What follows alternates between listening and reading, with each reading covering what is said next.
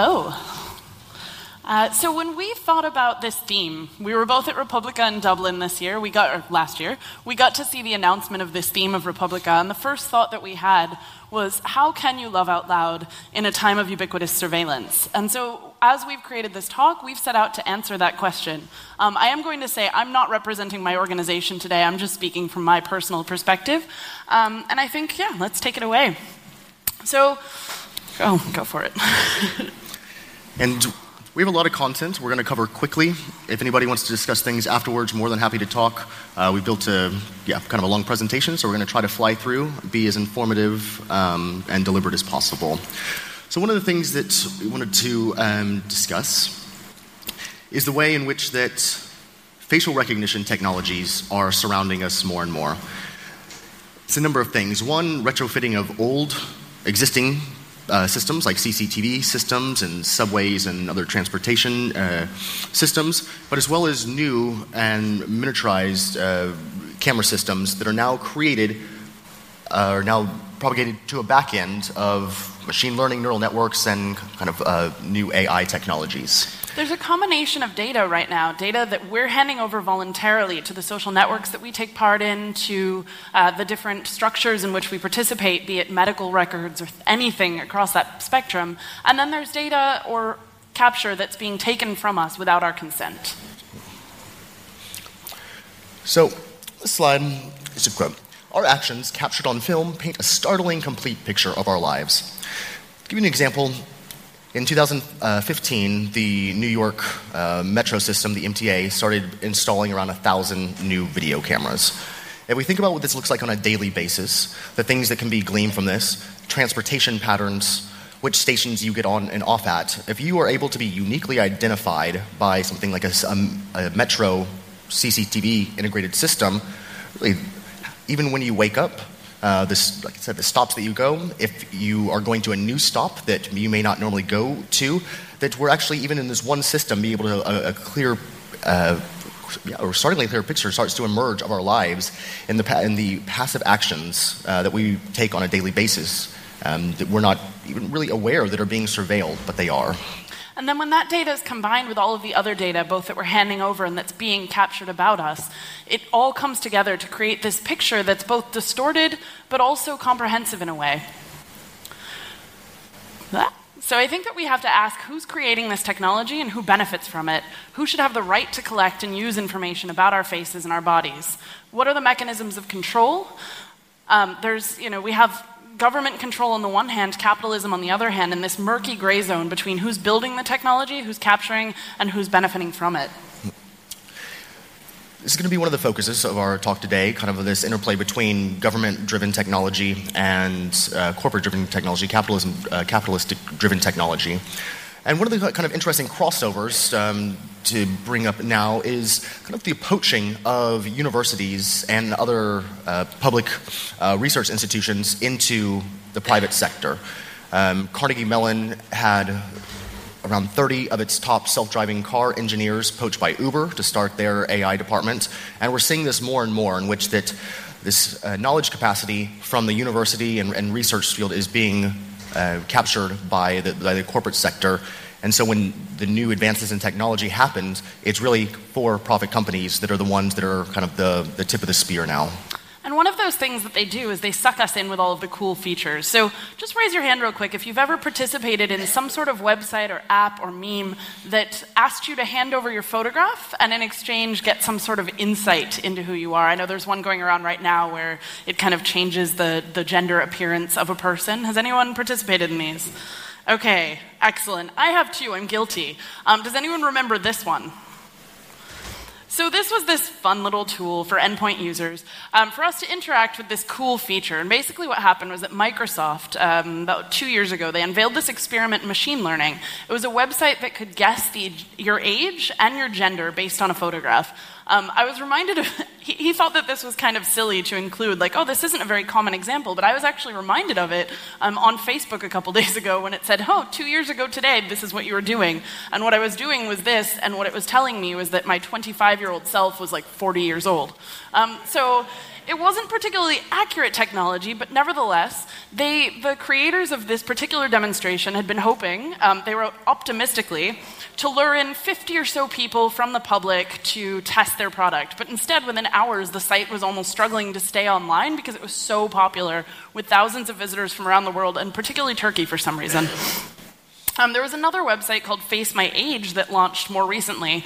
It doesn't try to just guess at age and gender, but it also it asks users to supply information um, like their age, like their gender, but also other things like their marital status, their educational background, whether they're a smoker or not, and then to upload photos of their face with no makeup on, unsmiling, so that they can try to basically create a database that would help um, machines to be able to guess your age even better. And so they say that, okay, well, you know, smoking, for example, ages people's faces, so we need to have that data so that our machines can get better and better at learning this and then better and better at guessing.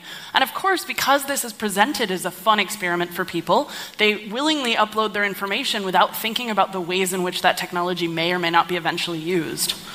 So, Matthew, I'm going to hand it over to you for this next example because it makes me so angry that I need to cry in a corner for a minute. So, FindFace. I don't know if VKontakte, VK, is the Russian kind of Facebook clone. It's a, it's a large platform with hundreds of millions of users. 410 million, I think. What someone did was basically had they got the story goes they had they got access to the uh, photo API. So they had kind of the, the Firehose API. They were able to have access to the, all the photos on on this rather large social media platform. Um, two engineers from Moscow St. Petersburg um, wrote a facial recognition script that basically is one of the, to, to date, is one of the top uh, facial recognition um, uh, programs and they were basically able to connect this um, on, on the front end, which is an app used by users uh, to be able to query the entire VK photo database and in a matter of seconds return results. So it gives you, as a user, the power to take a photo of somebody on the street, query against the entire social media um, photo database, and get matches or, uh, that are either the match of a person or you can find people that look similar to the person that you were trying to identify. So, NTech Lab, which builds this, won uh, the MegaFace Benchmark. I love that name, which is a world championship in face recognition organized by the University of Washington. Do you see the interplay already happening between academia and corporations? Um, the challenge was to recognize the largest number of people in this database of more than a million photos, and with their recognition rate or their accuracy rate of 73.3%, they bypassed more than a million, uh, more than a million, sorry, a hundred competitors, including Google. Um, now, here's the thing about FindFace. It also, as Matthew pointed out, it looks for similar people. So this is one of FindFace's founders. That is a mouthful of words. Um, Alexander Kabakov, and he said that you could just upload a photo of a movie star you like or your ex, and then find ten girls who look similar to her and send them messages. I'm really not okay with this. Um, and in fact, uh, sorry, I'm gonna have to, I like my joke, but I gotta go back a slide to tell you this other story which made me even more sad, which is that a couple years ago, an artist called Igor uh, Tsvetkov highlighted how invasive this technology could be. He went through St. Petersburg and he photographed random passengers on the subway and then matched the pictures to the individual's VKontakte pages using FindFace. Um, so, in theory, he said, this service could be used by a serial killer or a collector trying to hunt down a debtor. Well, uh, he was not wrong because what happened was that after he um, got, after his experiment went live and the media covered it, there was a lot of coverage of it in the media as an art project. Um, another group launched a campaign to basically demonize pornography actors in Russia by using this to identify them from their porn um, and then harass them. And so this has already been used in this kind of way that we're pointing out as a, as a potential. This is already happening. Stalker tech.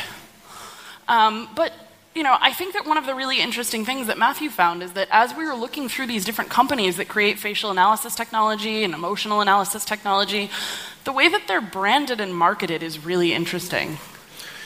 We can go through some of these examples, even just kind of the slide to slide, and see these are some of the top facial recognition technology companies out there. And what's interesting, we don't, we're not going to be talking so much about Google, about Facebook, about Amazon, although these companies are important. But we're here highlighting one of the, the kind of understated facts in the facial recognition world is that there are small companies popping up that are building incredibly powerful and sophisticated algorithms to be able to find uh, facial recognition matches, even in low quality, low light, uh, re rendering and, and uh, converting from 2D to 3D, these sort of things that we, whose names we don't know. And we can sit back and kind of demonize the, the large technology companies, but there is a lot to be done to hold small, small companies accountable. And I think you can see the familiar thread through all of these, which is what? Anyone want to wager a guess?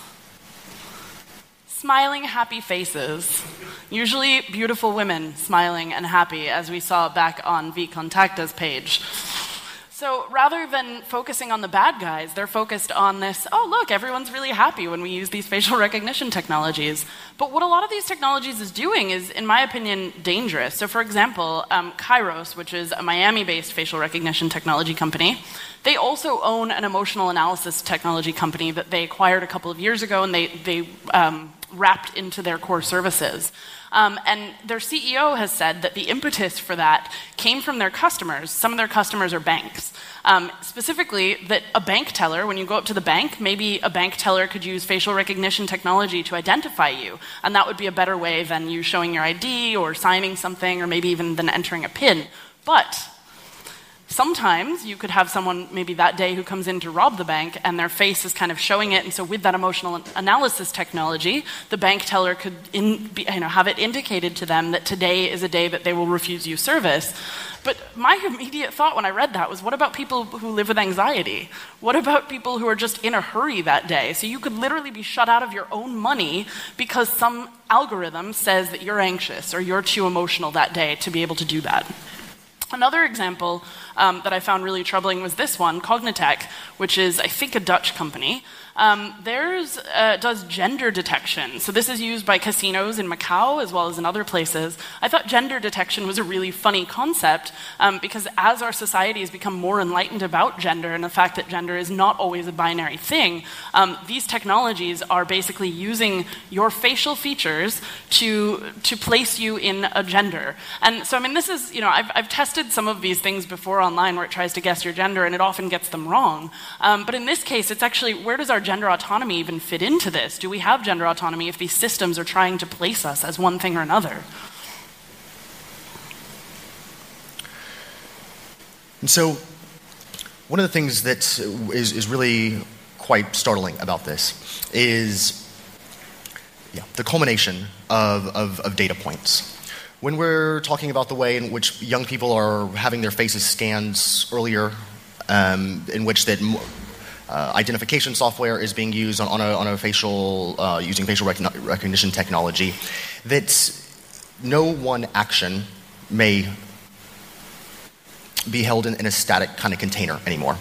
That we're dealing with, with now with dynamic um, data sets that are kind of con- that are continuously being built around us.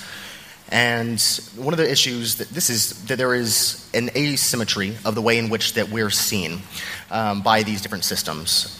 As, as Kate Crawford has said, uh, who she presented last year um, on, on stage one, some of you all may have caught that. And a lot of her research has gone into um, the kind of on the engineering side, looking at the ways in which discrimination bias replicates inside of, of new technologies. And as facial recognition technologies are just one vector of kind of these discriminatory algorithms, it's more and more important that we take a step back and say, well, what are the necessary requirements and protections and safeguards um, to make sure that we don't end up with, um, with things like this, with a Google algorithm saying that a black couple uh, are gorillas, and there's a lot of no, there's a lot of other uh, famous examples uh, of this. But if we are not, if, if engineering teams and if companies are not thinking about this holistically from the inside, then there may be kind of PR disasters like this, but the real world implications of, of these technologies are, are very unsettling and, and quite scary. Now, Google was made aware of this and they apologized and they said that there's still clearly a lot of work to do with automatic image labeling. We're looking at how we can prevent these types of mistakes from happening in the future. And they have done great work on this, but I still think that part of the problem is that these companies are not very diverse. And that's not what this talk's about, but I can't help but say it. It's an important facet of why these companies continue to make the same mistakes over and over again. But let's talk a little bit about what happens when it's not just a company making a mistake and identifying people in an offensive way, but when the mistake has real world implications. So, next slide. So one of the things that um, um, one of the things that is really quite startlingly interesting. Um, and we were talking about some of the, the different algorithms for, for VK, but um, here is another example that now scientists around the world um, and technologists are, are training databases or training facial recognition algorithms on databases. Uh, in this case, a group of innocent people, a group of guilty people, and using machine learning and neural networks to try to discern who is guilty out of this test, uh, out of the test data, and who is guilty. Incidentally, their accuracy rate on this particular test was 89.5%. So 89.5%, I mean, for some things, like almost 90%, not bad, but we're talking about a 10% rate of either uh, of false positives or of just errors. And if we're thinking about a criminal justice system in which that one out of every 10 pers- people are, are sentenced incorrectly, we're talking about a whole tenth of the population in which that at, at, uh, time in the future may not be able to have it's like process to do uh, to, access to due process uh, because of automated uh, sentencing guidelines and, and, other things, and it's happening now. Um, over uh, nearly one half of American citizens have their face in a database that's accessible by by some uh, level of law enforcement, and that's massive. That means that one out of every other every two adults in the U.S. their face is has been kind of taken from them, that their likeness now resides in a database which is able to be used for criminal justice uh, investigations and, and other things. And so you may not even know that your face is in one of, of a number of different databases, and yet on the daily basis, these these databases may be crawled to look for new matches for guilty people or suspects, um, but we're not aware of this. And it's not just our faces. I'm going to skip through this part just a little bit because I see our time limit. Um, it's not just our faces, it's also other identifying markers about us. It's our tattoos, which I'm covered with and which now I know. I didn't know when I got them, but now I know that that's a way that I can be identified by police. So I'm going to have to come up with some sort of thing that covers them with infrared. I don't even know. Um, it's also our gait, it's the way that we walk. And one of the really scary things about this is that while facial recognition usually requires high quality images, gait recognition does not not. If you're walking on the subway platform and the CCTV camera picks you up, and you know that their U-Bahn stations are covered with them, um, you're walking that way, a low bandwidth image is enough to recognize you by your gait. Yesterday, my boss from across the room recognized me by my gait. Um, even our eyes can do this, so it's possible. The machines have eyes and in some ways minds, and as more of these systems become automated, we believe that humans will be increasingly placed outside of the loop. So just another example, going back to, to New York to show like how these things really don't just, uh, we're now in this interconnected world. I mean, I don't know if you all are familiar with stop and frisk. It was an unpopular law in New York City which allowed police officers to essentially go up to anyone they might uh, be suspicious about and ask them for ID and pat them down what happened, why this was eventually pulled by the, by the police department, there was some challenges in court saying it was unconstitutional. Um, it was, the policy was, was rescinded before it went to court. But the idea of there are now records from the time that it was in place of the people who were charged under this policy. It was, it was found to be very discriminatory in the sense that young men of color were dis- disproportionately uh, targeted by this program. So if we're looking at if we're looking at uh, crime statistics, let's just say a readout of the number of arrests in New York City, and we were to put demographic data with that, and then feed this into a machine learning algorithm. If the machine if the machine learning algorithm sees that that a large percentage of, of individuals are young black and brown men, what is the machine learning algorithm to think except that these individuals have a higher likelihood of committing crimes?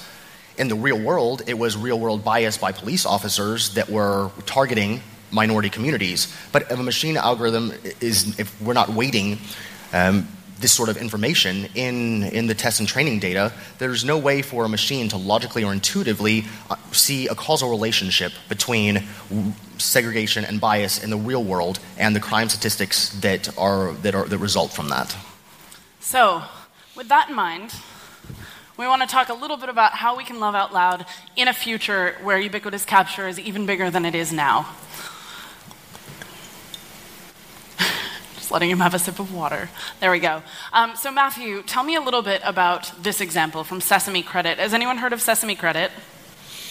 Okay, so we've got a few people who are familiar with it. So Sesame Credit is a, is a system that's now been implemented in China. There's an ongoing rollout. It's a social credit rating, essentially. It uses a number of different factors. Um, it's, it's being pioneered by Ant Financial, which is uh, a, large, uh, a large financial institution in China.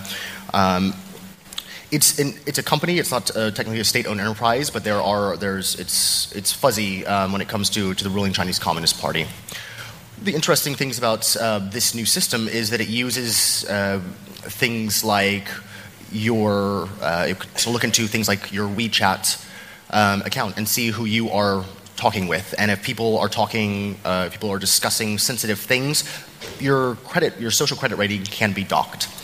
So now we're, we're seeing this system developed right now in China that brings in a, elements from your social life, um, your network connections, um, as well as things like uh, your credit history, and now to paint a picture of how good of a citizen are you. Um, Alipay is, is now launching in the US, I think it was announced today, and so they're now pioneering some, some very sophisticated technology uh, like iris scans and the, the market, uh, even the, wireless or the contactless uh, market in China is exploded from a few hundred millions of dollars now into the hundreds of billions of dollars. And so this technology in the last even 24 months um, has become much more prevalent and is become much more ubiquitous um, for its capacity for individual sensor, uh, surveillance. And this is where life begins to resemble an episode of Black Mirror. So, what we'd like to remind you is that digital images aren't static. With each new development, each sweep of an algorithm, each time you've put something there, you've left it there. I know that I've got hundreds, possibly thousands of images sitting on Flickr. With each new sweep of an algorithm, these images are being reassessed. They're being reconsidered and re idealized to match other data that, that this company or X company or a government might have on you. And what you share today may mean something else tomorrow. So, right now, we feel that there's no universal, reasonable, reasonable expectation that exists between us, ourselves and our technology. The consequence of data aggregation is that increased capture of our personal information results in this more robust, yet distorted picture of who we are that we mentioned at the beginning. And so I think that we want to take the last few minutes, and we'll try to leave a few minutes for questions, just to talk about that emerging social contract that we would like to see exist. Um, we would like to see forged between us and technology companies and governments. We can't see behind the curtain. We have no way of knowing how the collection of our visual imagery is even being used, aggregated, or repurposed. And we want to remind you also that these technologies are mechanisms of control, and so the first question that I want to, that's funny. The first question that I want to ask personally is what kind of world do we want? I think that's the starting point, is asking, do we want a world where our faces are captured all the time, where I can walk down this hallway and have different cameras that are attached to different companies that have different methods and modes of analysis looking at me and trying to decide who I am and making determinations about me? But perhaps we're past that point, and so we've decided to be pragmatic a little bit in trying to formulate some things that we can do. So, in terms of what we want, we want an active life that's free from passive surveillance. We want more control over our choices and over the images that we share. And we want a technology market that isn't based on selling us out to the highest bidder. Luckily, there are some people working on all of these things right now, not just us. And so we feel really supported in these choices. I'm turn to you for regulation. So there's been a, I, I've had the opportunity to sit in on, on a couple of sessions, uh, smart cities sessions uh, yesterday, talking between development of smart cities in Barcelona and Berlin, um, as well as smart devices uh, yesterday. We are, I think, seeing to some degree a development of a global set of best practices, but very piecemeal and fragmented. And I think that we're, if we think about image recognition, image recognition technology as kind of a layer that fits on many of the other modes of technological development, that it becomes clear that actually we can we need to have some sort of, of best practices um, as biometric databases continue to be um, aggregated. It's, it's very difficult for one person in one country and one different uh, one person in di- one different country to have reasonable expectations of, of what the best practices are going forward. I mean, maybe today it's possible, but 20 years from now, it, what's the world look like that we want to live in? So these are some of the areas that we think governments, and particularly local governments, can intervene. We also think that we can have better privacy standards for technology, and we know that there are a lot of privacy advocates here and that those things are already being worked on too. So we want to acknowledge the great work of all the organizations that are fighting for this. But we see one way to do this is segment privacy by feature, location, visual representation, search, social, and movement, all of these different areas in which our privacy is being violated. Um, we also think user centric privacy controls. Right now, most privacy controls on different platforms that you use are not really user friendly. Um, and trust me, I, I, spend a lot of time on these platforms. Um, and then another thing, too, that's really important to me, and you know, I work the rest of my life, I work on censorship, but I think forward consent I don't feel that I am consenting to these 15 page terms and conditions documents that companies try to make as confusing for me as possible. And so I think that if companies keep in mind forward consent every time that you use their service, that's one way that they can manage this problem. But also, we think that you have to keep loving out loud, that you can't hide, that you can't live in fear, that just because these systems are out there, you know, yes, of course we have to take precautions. I talk a lot in my day job about digital security, um, and I think that this is that same area where we have to continue living the way that we want to live. We can take precautions, but we can't sacrifice our lives um, in order, you know, out of fear. And so, one thing is photo awareness. Um, we're really glad to see that at a lot of conferences recently, there have been ways of identifying yourself if you don't want to be photographed. But also in clubs in Berlin, if anyone's ever gone clubbing, and if you haven't, you probably should. Um, usually, they put a sticker over your camera when you walk in the front door. And that, to me, the first time I saw that, I was so elated that I think I danced till 7 a.m. Um, I mean, that's not normal. Um, we also think that, you know, regulate your own spaces. Um, I don't want to get into this division of public private property. That's not what I'm here for. But I think that we have our own spaces and we decide inside of those what's acceptable and what isn't. And that includes conferences like this. So if we feel in these spaces, I don't really know what's going on with cameras here, if they exist or not, but if we feel in these spaces that that's something we want to take control of, then we should band together and do that. Um, put static in the system. This is a general point, but in any system that is um, being focused on, how can we find ways to put static in the system? Whether this is tagging a photo that's not you with your name um, on Facebook, or whether that's um, yeah, the, these sort of strategies, right? So it's, it's ways in which that how can we think a little more outside to actually confuse the algorithms or to m- make their jobs a little more difficult. And there's different ways to do this, um, whether it's wearing kind of reflective um, clothing, anti paparazzi clothing um, in public, or, yeah, tagging things that, you know, uh, under one label that may not be that. And it also means, you know, wearing those flash-proof garments, covering your face, going to buy your burner phone in the store and wearing a Halloween costume. I'm not saying you should do that, but you should totally do that. Um, and continuing to love out loud and not live in fear. And I can see that we're, we've completely run out of time because I think the schedule is a little bit behind. But there's some good news. If you want to keep talking to us about this, we're both pretty easily accessible. Um, but we're also going to take advantage of that sunlight that didn't exist yesterday and go out back for a celebratory beer. So if you want to keep talking about this subject, you're welcome to join us out there. Thank you so much.